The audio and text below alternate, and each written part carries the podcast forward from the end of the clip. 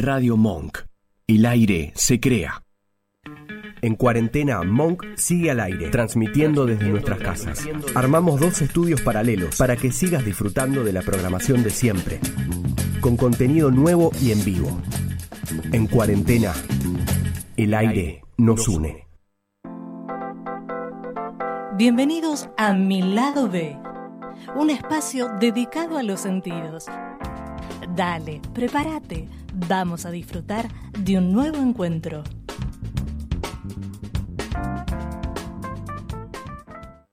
Clap your hands, everybody. Uh, clap your hands. Come on, keep it going. Clap your hands, everybody. Clap your hands, everybody. Uh, clap your- Let's do it. You ready? Come on.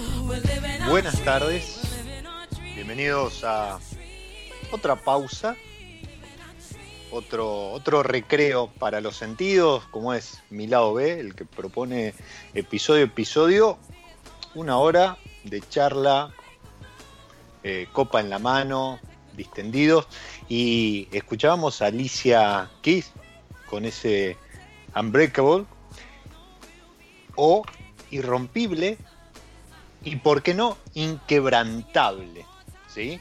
Y justamente hoy tenemos a, a alguien unido a este, a este término y, y vamos a hablar de inquebrantable, y vamos a hablar de vino, y vamos a hablar de Perú, y vamos a hablar de pisco con el señor José Pepe Moquillaza. Bienvenido a mi lado B. Muchísimas gracias, Diego. Qué gusto conversar contigo y con, con la Argentina que tanto quiero. Bueno, eh, tanto, tanto quieres a la Argentina que hasta tienes ahí al- algún socio, ¿verdad? Pero eso, eso vamos a ah, hablar. sí, hermano. Sí, sí, sí. este, mira, somos eh, almas muy afines, Perú y Argentina. ¿eh? Sí, Y, sí. bueno, es muy fácil, eh, el espíritu de asociarse eh, es muy abierto en Argentina, hay un gran espíritu de asociatividad. Y mira, no- nos vimos poco con Matías Michelini, pero rápidamente fuimos socios. Sí, Rápidamente. Y eh, ahí estamos le- Leía embarcados por ahí que, en que un proyecto incluso- loquísimo a su estilo y, este, y con muchas esperanzas y muchas ambiciones al mío, ¿no?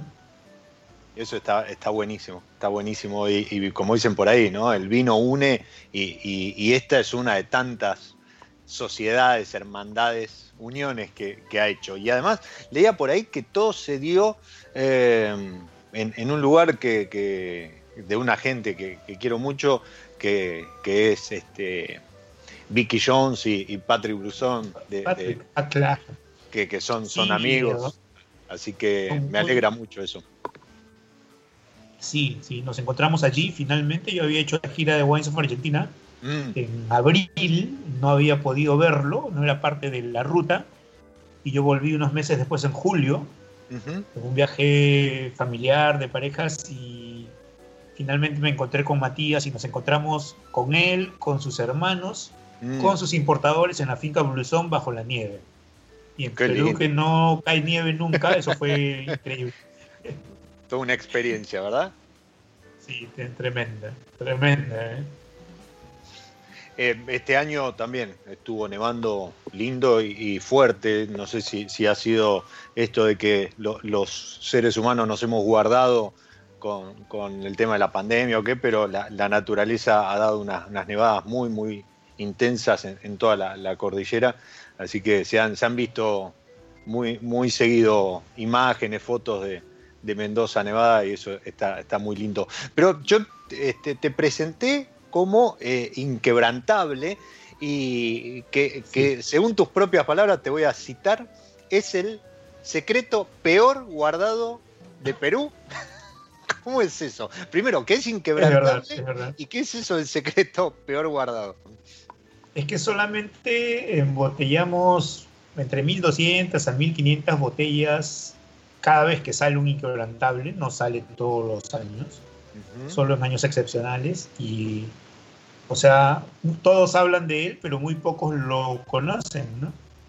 Entonces es el secreto peor guardado, ¿no? Para los que nos están escuchando, inquebrantable es principalmente un aguardiente de uva que en, Perú recibe la, la, denominación de origen pisco, ¿sí? Y eh, inquebrantable porque está hecho con uva quebranta, que es una de las permitidas por la reglamentación. Pero además, sí. porque tiene un añejamiento poco común en lo que es pisco. Sí. Eh, mira, hemos ido de menos a más y siempre dando la contra. Ya sabes por qué me llevo también con Matías Michel. Ahí va. Eh, sí, la primera uva mestiza de América fue la quebranta, ¿ya? Porque ese nace de la unión del cruce del Listán Preto, o sea, la criolla chica, con el Moyo Arcano, que es otra uva criolla que no llegó, que no ha salido del Perú, vino de España y se quedó aquí, no, no salió al sur. Eh, la Listán Preto sí salió, esa es criolla chica. Entonces, de estas dos nace la quebranta. Y la quebranta eh, en menos de 100 años se volvió la principal uva del Perú, pero por el 1960-70 comenzó a declinar y en el siglo XX era considerada la peor uva de todas.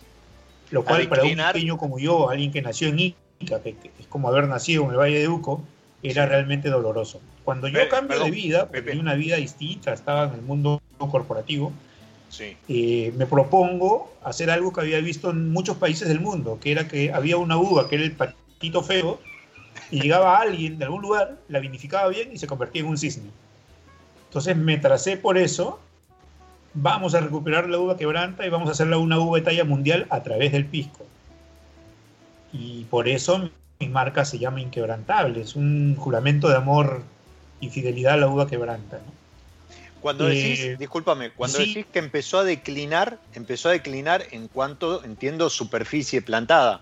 Sí, sí, y también en los usos, ¿ya? Porque ah, comenzó a, a haber problemas en la agricultura y, en algún momento en el Perú, tiempos de violencia, eh, terrorismo interno que tuvimos, todos los controles del país se relajaron y comenzó la adulteración, el fraude, y todo se le atribuía a la quebranta, que era una, una, uva inocente.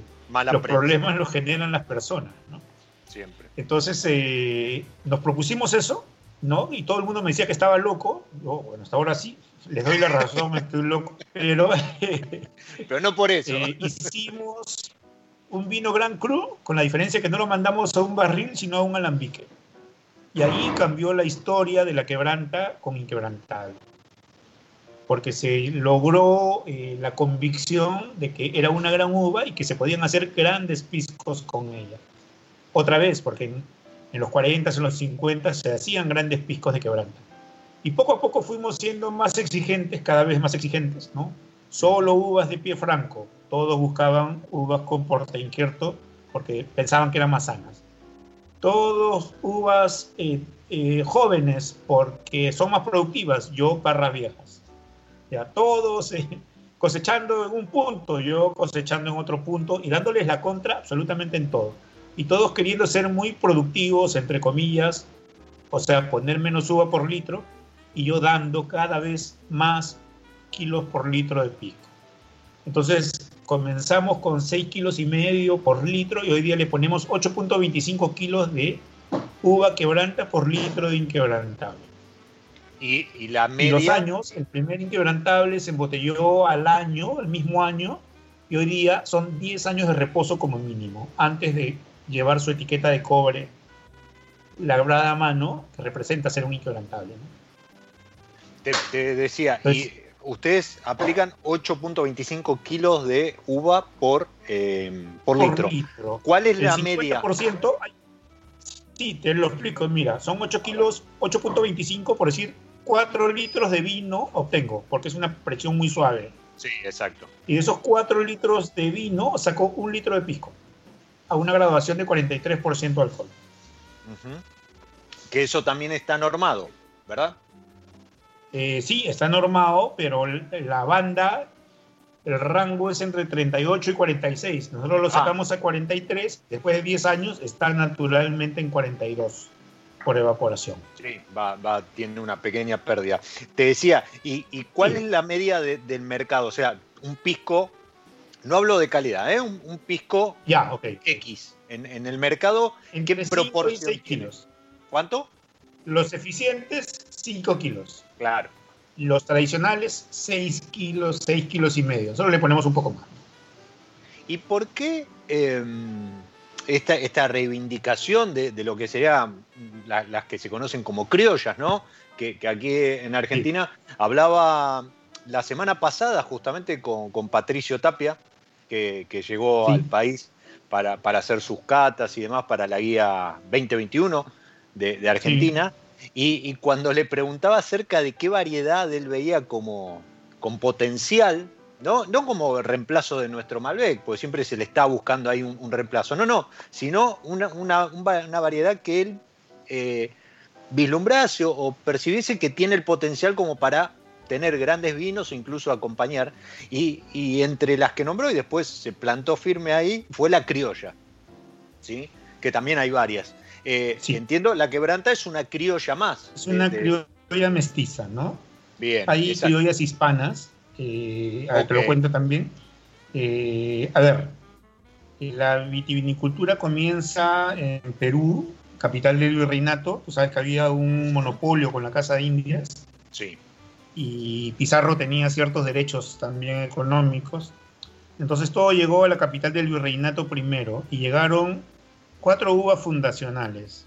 La Listán Preto, o, o criolla chica, se llama negra criolla en el Perú, misión en México, Exacto. misionera en Bolivia, que se expandió por toda América Latina. Había llegado primero a México. La segunda que llegó fue el Mollar Cano, malagueño, canario, que se quedó en el Perú, no salió. La tercera que llegó fue el Moscatel de Alejandría, que venía de Málaga. Esa también se proyectó a todo el continente. Eh, la cuarta uva fundacional que llegó es el listán blanco o palomino fino, que es la uva de Jerez, y esa se quedó en el Perú, no salió. Bien. Y de- luego de la listán preto y mollarcano nace la uva quebranta, ¿no? Ese es el plantel de uvas del Perú. Entonces, solo se proyectó el listán preto. Y el pisco, o sea, porque dejamos de hacer vino más de un siglo, el pisco protegió estas uvas criollas fundacionales y mestizas. O sea, en el mundo, en toda Latinoamérica, solo encuentras dos fundacionales, Moscatel de Alejandría, Moscatel, y el Listán Preto. Y las otras dos fundacionales y la mestiza, Quebranta, solo están en el Perú. Y ese es nuestro trabajo loco con Matías, pues. Porque yo ya venía haciendo piscos de quebranta, pero también microvinificando, estudiando, curioseando respecto a los vinos naturales de uvas criollas. Estoy hablando del 2012. ¿ah? Sí. Y encontré un socio local que se llama Camilo Quintana, que es más bueno que el pan, no sabes lo buena gente que es. Coincidimos con él, o sea, las almas se juntan, ¿ya? Así como las malas vibras se ahuyentan, las buenas vibras se juntan siempre. Y, y coincidimos, ¿no? Y dije, bueno, él había comprado en Cerro Azul, cuatro kilómetros frente al mar, un viñedito y hacía pisco y no podía vender ni una botella porque nadie lo conocía. Mi problema era el inverso, yo podía vender mucho más, pero no tenía pisco y no podía hacer más porque el planteamiento de quebranta era ese, ¿no? O sea, hacerlo muy, muy, muy, con mucho rigor, pero también tenía que ser una cantidad reducida para poder eh, tener el control bajo proceso, no podíamos hacer cantidad. Entonces, eh, quedamos de acuerdo en hacer vino y así nace en 2012 el primer vino de quebranta. Después de un silencio sísmico de más de un siglo, el primer vino de Quebranta se llama Quebrada y Huanco, Cerro Azul, 4 kilómetros frente al mar. El 2014 hicimos el primer vino de criollas cofermentado, pero con trabajo oxidativo, el primer vino naranja eh, de Alvilla, o sea, de palomino fino con muscat de Alejandría. Se llama Alvita, Alvilla con Italia. Así le llamamos en el mundo del pisco estas uvas. El 2015 conocí a Mati y el 2016 ya estábamos haciendo vino en el Perú con Matías usando albillas, este, torrontel, quebrantas, moscateles rosos, criollas, todo, ¿no? Y desde entonces venimos trabajando también usando las botijas, las peruleras, no tinajas de mil litros, sino botijas de 72 litros móviles, muy viejas, que él me obligó a, a a recoger y hoy se lo agradezco. Y este y hacer ahora el trabajo de skin contact. Nos adelantamos también en eso. Siempre tratamos de ir adelante ya sí. Eh, cuando llegó Mati el primer eh, año trabajamos 30 días de skin contacts buscando extracción no y que la acidez natural y la barrera bacteriana el segundo año fueron 60 días el tercer año que fue el 2018 ya 150 días e hicimos los primeros velos de flor de este lado del Pacífico. Wow. Unos velos de flor finísimos, finísimos, en listán preto, en listán blanco y en quebranta. Y el 2019, eh, yo había hecho una, el 18 había hecho una prueba con un vino que le hice a mi madre, de uvas rosadas con Steam Contact de 330 días, 11 meses, y fue un éxito rotundo, salió intacto. Entonces, el 2019 decidimos darle un año de Skin Contact para ser los georgianos de América Latina. locura, ¿no? No, no, no, no, estoy... Eh, bueno, te, escucho lo íbamos a pensar en marzo y yo me quedé varado en México, me cerraron el aeropuerto, iba a ser con un año Skin Contact y cuando lo prense va a ser con un año y medio porque aún no lo puedo hacer, todavía tenemos restricciones del COVID en la Sí, sí, es verdad y, bueno, los que te, seguimos en, Instagram y demás, hemos visto tu, tu derrotero pre y post COVID, así que eh, sí, te hemos seguido ahí, eh, fue bastante interesante. Ahí vamos, pero mira, las cosas son por algo. Y yo aprendí, Matías, esto, ¿ya? Él ante toda dificultad o cualquier problema, siempre me dice, Pepe, tranquilo, la naturaleza está de las personas buenas, al lado de las personas buenas. La naturaleza está al lado de las personas buenas, no te preocupes. Sabio, siempre pasa lo mismo. Entonces ahora cualquier otra persona sin sensibilidad ni conocimientos, cualquier persona que no ha conocido lo que es Jerez, yo soy devoto de Jerez, ya van cinco veces que voy allá, siempre voy a Europa peregrino a Jerez, porque tenemos, ahora te voy a explicar por qué, pero me gusta todo lo oxidativo, me gusta el Jurá, me gusta el whisky, los de Malta, pero los marinos, tengo esa tendencia, ¿ya? Para cualquier persona sin sensibilidad, esos vinos de un año y medio de Skin Contact podrían decir que están malos o que tienen defectos. Y yo lo que digo es, si puedes buscarle defectos a un año y medio de Skin Contact, o a un año o a medio año. Tienes que buscar virtudes, si es que realmente tiene sensibilidad. Mira, el Pitu Roca dijo algo en una de sus conferencias, en uno de sus lives, los últimos que hizo. Sí. Refirió a un señor Honda, un japonés, que decía que la belleza estaba en el ojo. Entonces el vino tampoco está en la copa, está en tu nariz, en la tuya.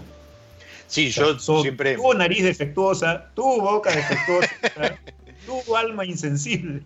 Seguro, seguro que hay mucho de eso. Seguro que hay mucho de eso. Yo siempre digo que no, no hay nada tan subjetivo como, como, como el vino o, o la gastronomía en general, ¿no? Pero Sí, eh, sí. poniéndonos a hablar de vino, eh, eh, por eso es muy difícil cuando alguien te dice, no, pues recomendame o no, ¿qué te pareció?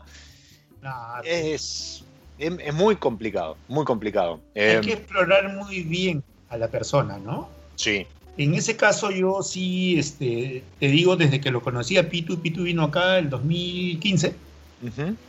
y eh, vino porque habían unas comidas del BBVA a Argentina, fue el año siguiente, creo. sí, es verdad.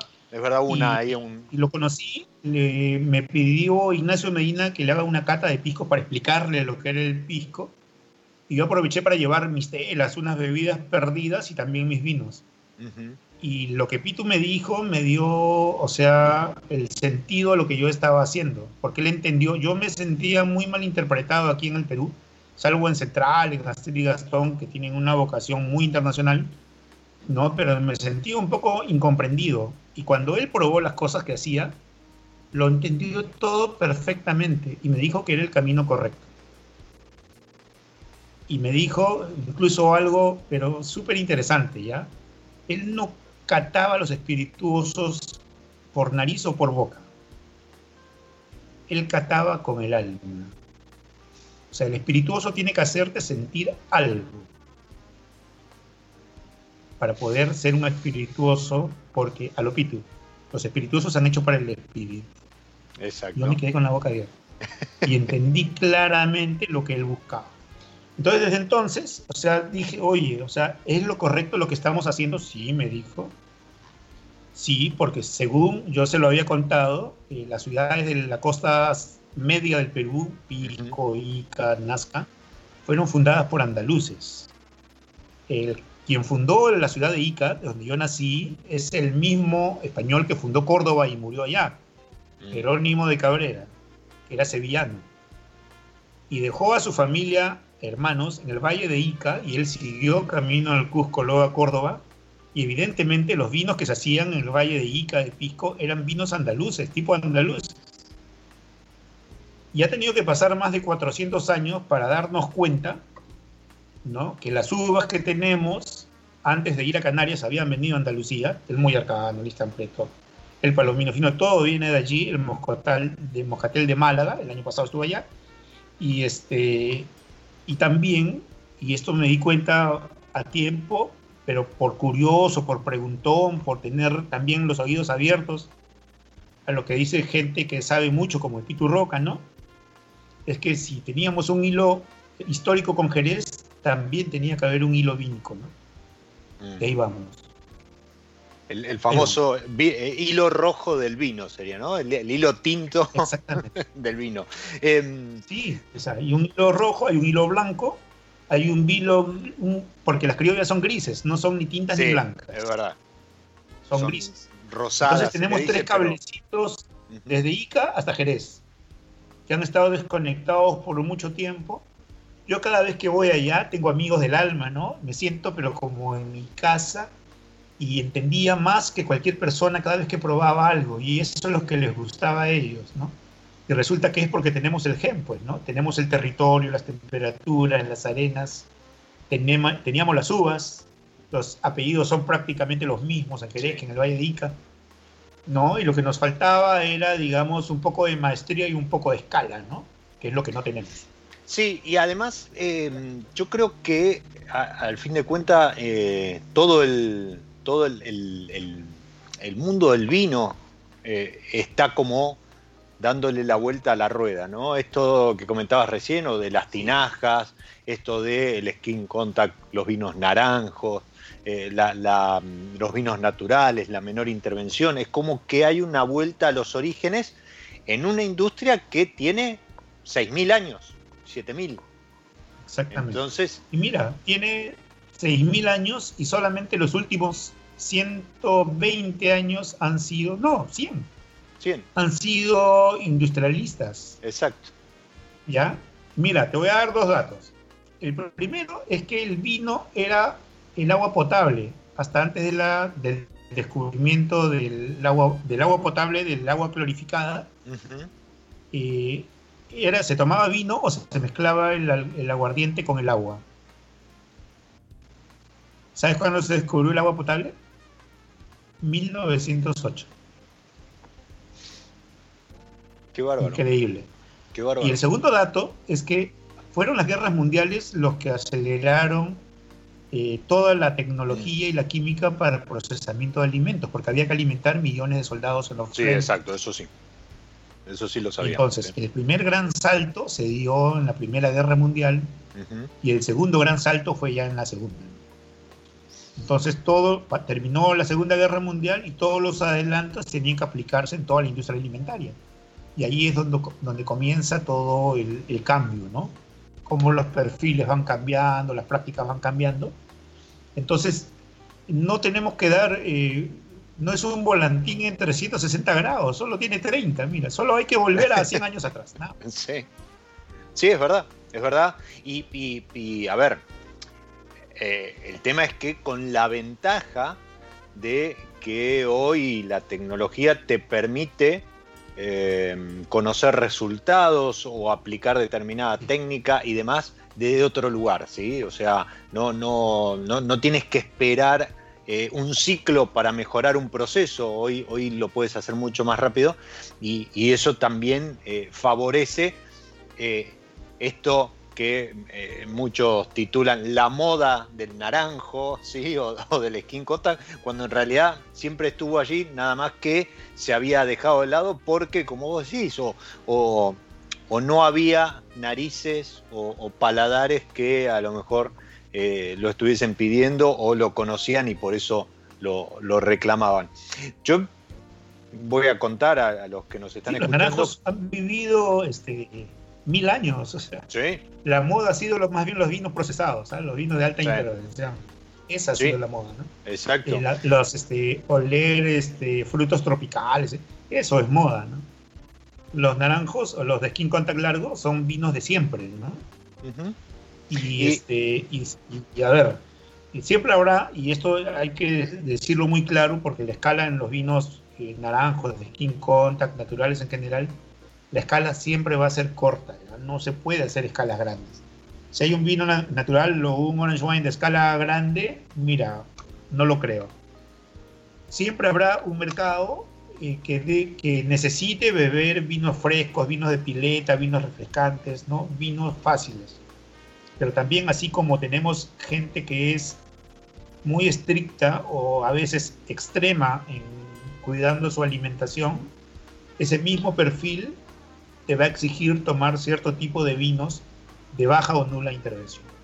Y entonces nosotros tenemos claro que con nuestras uvas criollas, tanto las fundacionales como las mestizas, podemos hacer todo tipo de vinos. ¿ah? Podemos hacer vinos frescos, podemos hacer vinos un poco más este, manejado, podemos hacer espumantes, puedes hacer un pernat, puedes Mm. hacer un champán, puedes hacer muchas cosas.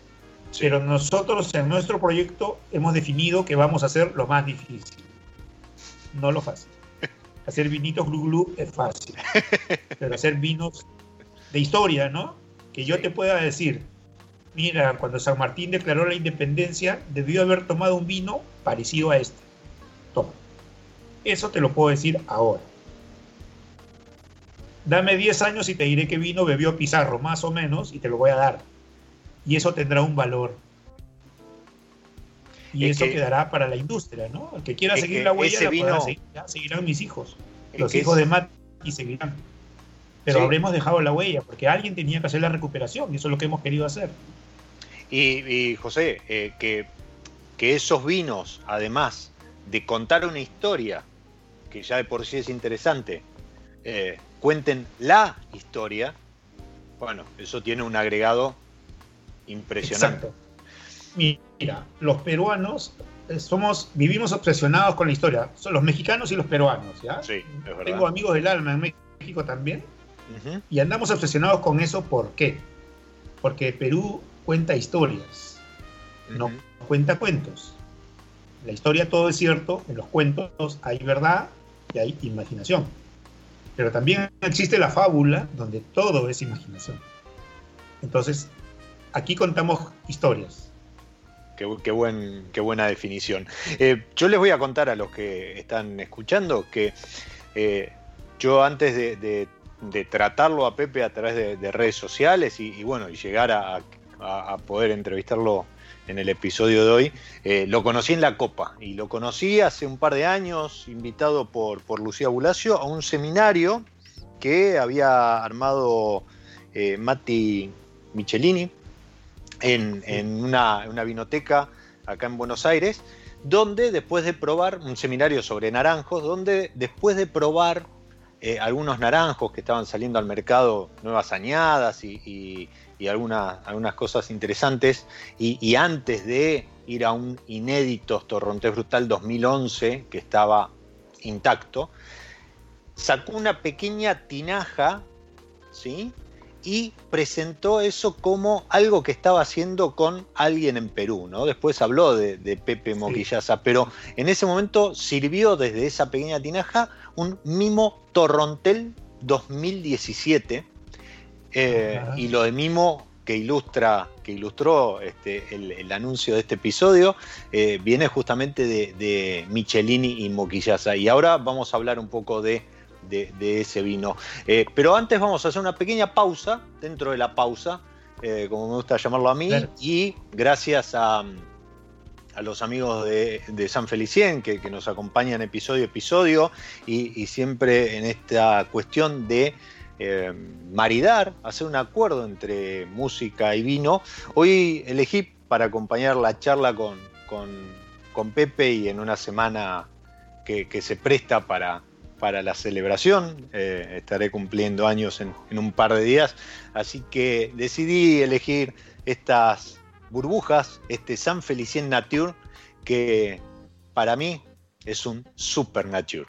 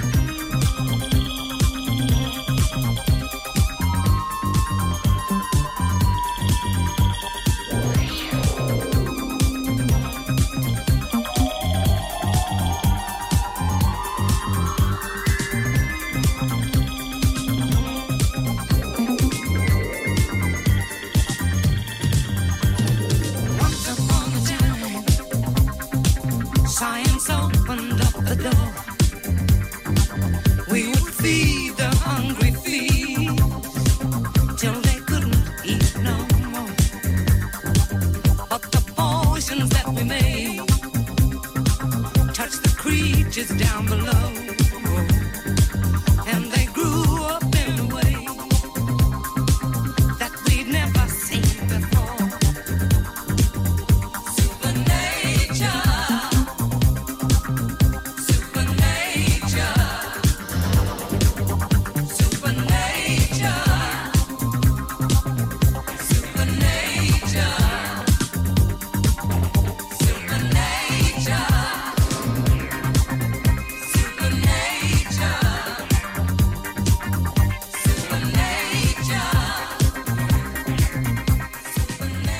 Pasaba Cerrone y su Supernatural, eh, que es un tema de 1977, ¿no? Muy, muy disco, pero eh, en, el 2018 Gaspar Noé lo utilizó en la banda de sonido de la película Clímax y como que volvió a las pistas, literalmente. Así que venía muy bien ese, ese Supernatural festivo para, acompañar unas burbujas y, como decía, en una semana queda para la celebración.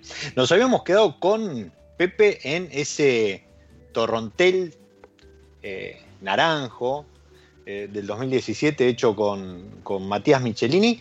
Y, la, pregunta primero, ¿torrontel es torrontés? Mira, eh, es bien interesante, ¿ya? Porque acá en nuestra norma técnica del pisco se le llama torontel. Torontel, ok. Torontel. Y en Argentina se le llama torrontés.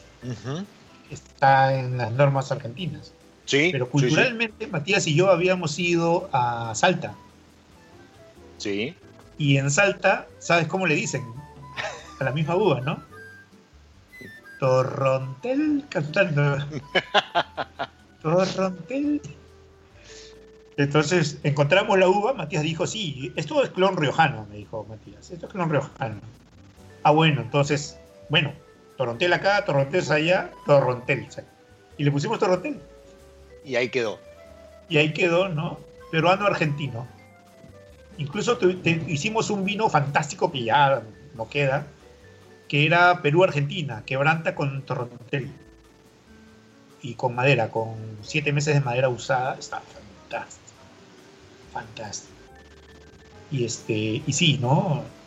Vimos ahí algunas este, luces sobre las cosas que se podían hacer con contactos cortos, pero ahora estamos trabajando ya con contactos largos, ¿no? Buscando otro, otro futuro. A mí me ha dado mucho gusto, porque todos me visitan en y Estás invitado, Diego, ¿ah? cuando vengas a Perú el año pasado vino este, el monito Viñoni a visitarnos en, en y probó el vino de Palomino de Villa con velo de flor. Me dio unos consejos que le agradezco mucho al monito.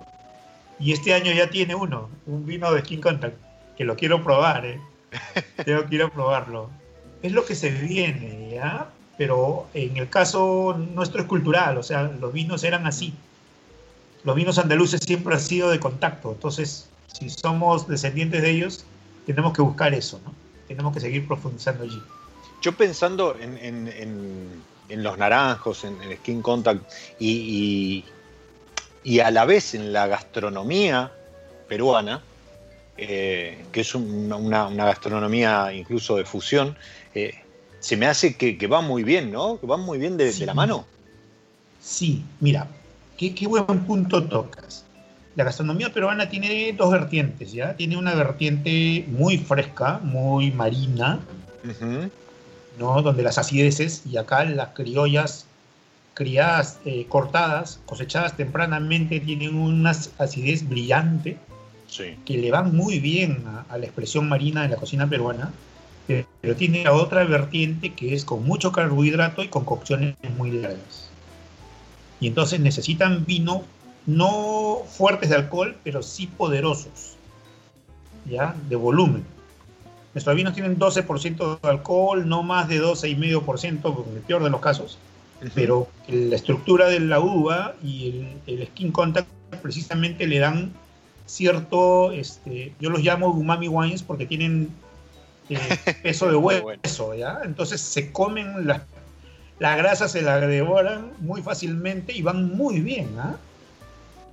Van muy bien. Una pena que el COVID nos ha frenado todo el tema, pero nada, los vinos, la botella también les ayuda bastante, cada día están mejores.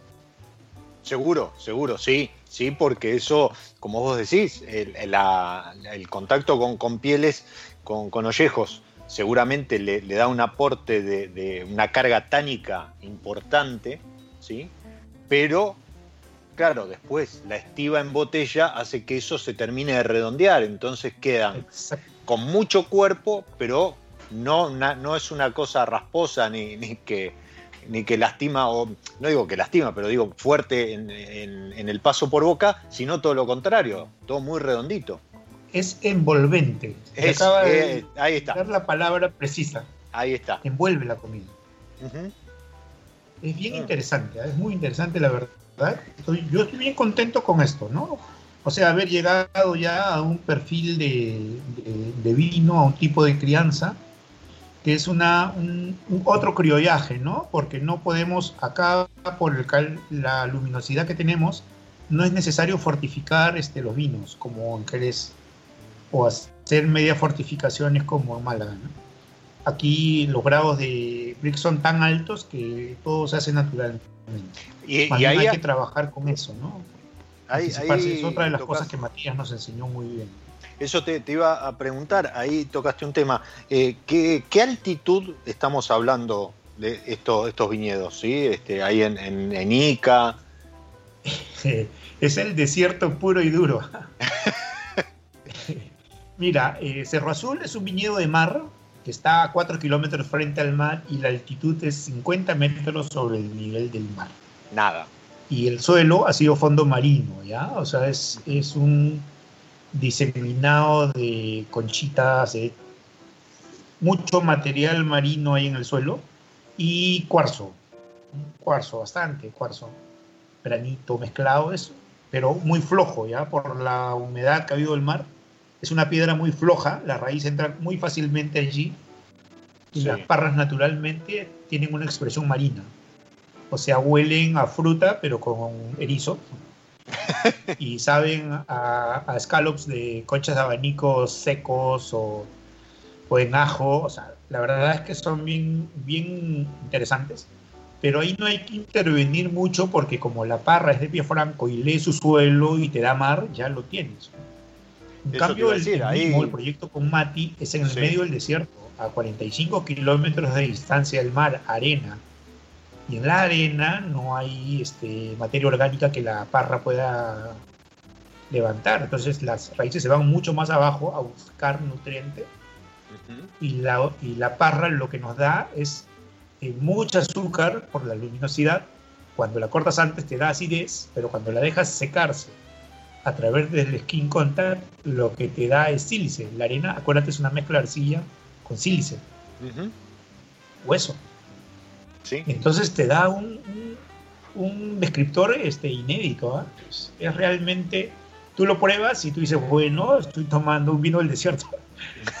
Tiene color de desierto, sabe a desierto, estoy en el desierto. O sea, es totalmente coherente con el territorio donde viene, que es también la obsesión de Matías, ¿no? Él, cuando él vino acá lo dijo y hoy está más contento que nunca. Tenemos que hacer vinos que expresen el lugar donde estamos. Paisaje en botella.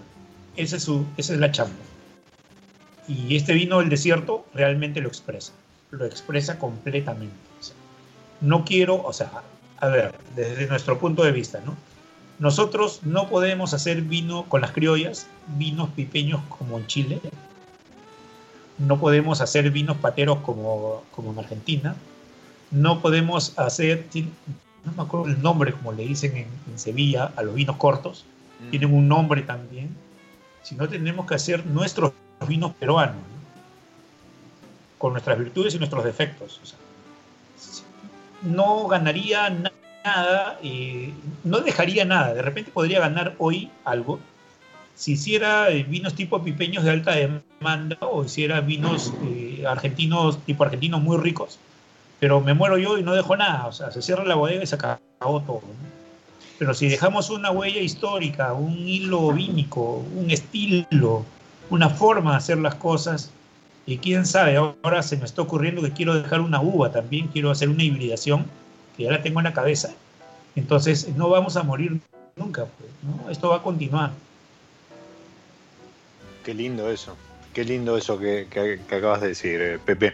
Ayer eh, el- el- te, te hablaba de la, de la charla que había tenido con, con Patricio, el, el episodio anterior, y Sí. hablábamos un poco de esto, ¿no? Que cuando eh, hace 20 años Chile, Argentina eh, salió, salieron en busca del mercado internacional, eh, la mayoría de los vinos buscaban gustar, ¿no? Entonces para eso tuvieron que parecerse a Concederse, otros vinos. sí, claro. ¿sí? O sea, no, no eran, parecían. eh, con muy buena calidad, este, mucho trabajo en madera, eh, eh, puntos de maduraciones a lo mejor este, algo, algo pasados y demás, pero Argentina y Chile se hicieron conocer en el mundo. Hoy creo que la, viticultura, y, ya, ya podemos hablar de Sudamérica, porque podemos hablar de de Perú, podemos hablar de Bolivia, podemos hablar de Uruguay, de Brasil, de, Chile y Argentina, obviamente, eh, están haciendo sus vinos. Esto que mencionabas vos, ¿no? La búsqueda va en embotellar Argentina, en, embotellar Chile, en embotellar Brasil con sus por, ir al extremo, ¿no? Eh, Brasil con sus dos cosechas por año, su Argentina con su desierto continental, eh, Perú con su mar a, cuatro kilómetros, eh, Chile con su frío y sus criollas.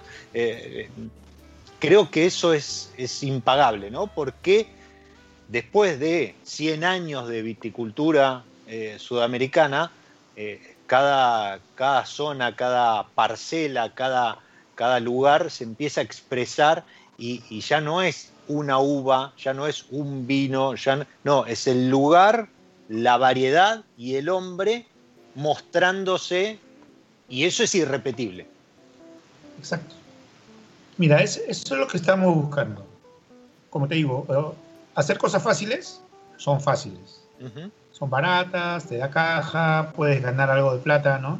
Le gustan a todos. No es el tema, o sea, y menos, o sea, en el Perú tenemos esa gran responsabilidad, algunos, ¿no? De que en el país de las culturas vivas hay que hacer una más. eso es lo que tenemos que hacer. Y otra de las rebeldías nuestras es que yo no acepto que nos llamen Nuevo Mundo a los latinoamericanos. Mm. Nosotros somos el mezzo mundo el vino tiene 6.000 años y aquí no tiene 100. Tiene 500 años.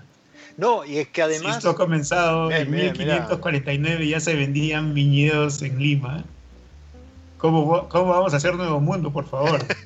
que, que hayamos sido distraídos, que por una u otra razón nos hemos, hemos perdido tiempo, lo asumimos, pero no somos ni muy viejos ni somos nuevo mundo. Somos el mezzo mundo del, vino y hay que convencernos de eso. Hay que salirse de esta definición de nuevo mundo. Alguna gente está muy cómoda ahí, pero yo no.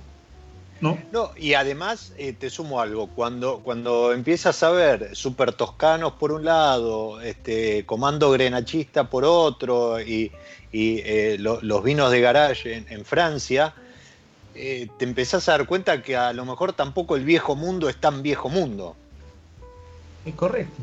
Entonces es el mundo del vino y cada uno haciendo lo suyo. ¿Sí? que creo que es donde, donde deberían apuntar todos, ¿no? Entonces ya, ya dejar de hacer algo para gustar a otro, porque eso es, es, es repetible, es copiable, imitable, ¿sí? Y, creo que eh, cada, cada país, cada región, cada lugar debería eh, ser, y, te tomo ahí el término, inquebrantable en sus vinos. Sí, pero mira, eh, inquebrantable, además de un juramento de amor a la uva, es un grito de guerra de un peruano. ¿ah? También es un grito de guerra. O sea, no transigimos, no tenemos eh, dos palabras o tres, solo tenemos una sola palabra. Vamos hasta el final con las cosas y siempre, o sea, con claridad y mirándonos a los ojos. Yo lo, que le comentaba. actitud frente a todo, Yo le comentaba a Jorge Mendive que, antes de, empezar el, episodio te, comentaba que había estado por. por Había pasado por mi lado B hace un par de semanas hablando de Pisco. Eh, que, y lo felicitaba porque ¿eh? escuchar, hablar a, un peruano de su pisco y de esa bandera que llevan eh, eh, emociona, emociona, ¿sí? Eh, que después si, si, hay ahí algo no resuelto, que, si es de uno, es de otro y demás, pero escuchar a un peruano hablar de pisco es emocionante, ¿sí? Y, creo que es algo que deberíamos, eso sí deberíamos imitarlo, no para copiarlo, pero sí para hacer lo propio eh, con, con, con, nuestras uvas, nuestros vinos, nuestras cosas, este, qué sé yo, nuestro asado, por decir algo, nuestro dulce de leche. Eh, creo que, es algo que, esa identidad, esa identidad es la búsqueda en la que hoy eh, eh, están muchos productores y creo que es el camino que, a seguir, ¿no? Es donde, donde está, donde debería estar el faro. Sí, y mira, yo ahora estoy muy contento porque nuestra semilla fructificó, o sea, en el 2012 comenzamos solos con Camilo, cuando vino Mati se dio un gran impulso porque, oye, viene Matías Michelini, estamos hablando en serio, ¿no? Y tres años después, ya el año pasado, el 2019, han comenzado a salir ya proyectos de diverso tipo, la mayoría con vinos de intervención, ¿ya? Pero están usando a piqueras. Y eso es lo importante porque, ah, esto no lo había comentado, como ingreso al vino, porque había comenzado la sustitución, la matanza de perras eh, viníferas del pisco para sembrar uvas de mesa de ahorro de exportación. Tenemos el mismo problema en Mendoza, que es un gran exportador de frutas, Valle de Ica también, y nos andaban matando las parras, nos han estado dejando sin agua, sin tierra, sin gente. Y la única forma de salvar la uva piquera, la uva quebranta, era haciendo otros productos para darle valor. ¿no? Entonces hoy la gente ya es más consciente del valor de estas uvas y se están haciendo todo tipo de vinos. ¿ah?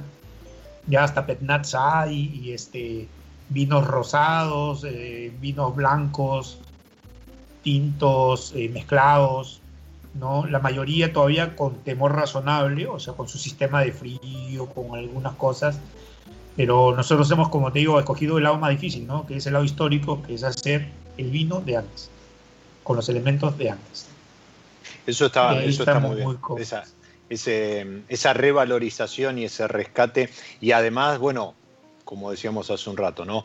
Eh, la, gastronomía de, eh, que tienen allí en Perú eh, va, perfectamente de la mano y a lo mejor se echaba de menos que no tuviesen vino peruano para acompañar esa gastronomía ese es un buen punto porque, o sea, y había poco pisco también. ¿ah? El desarrollo de la industria vitivinícola se viene recuperando, pero nuestra gastronomía ha galopado y había crecido de una manera impresionante que había dejado atrás al pisco, pero tenía la llanta baja del vino.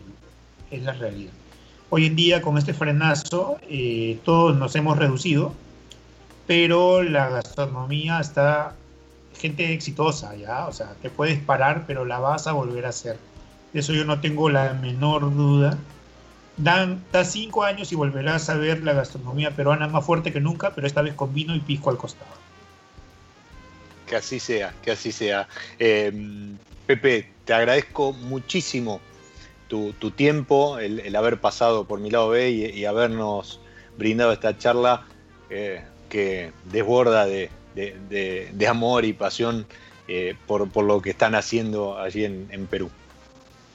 Diego, a ustedes todas las gracias y solamente quiero decir una última cosa a mis amigos argentinos, que cada vez les digo, es siempre que voy se los vuelvo a decir pero se olvidan.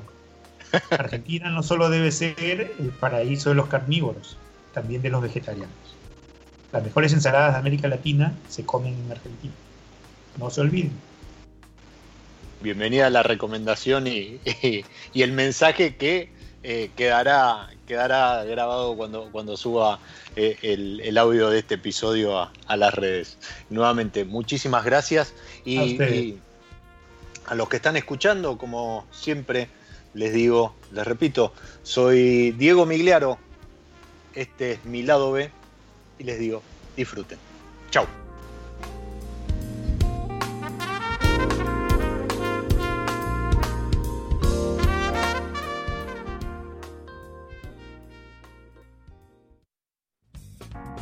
Nos encontramos en cualquier momento en otro episodio de Mi lado B.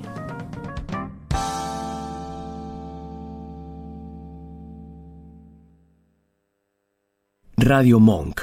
El aire se crea.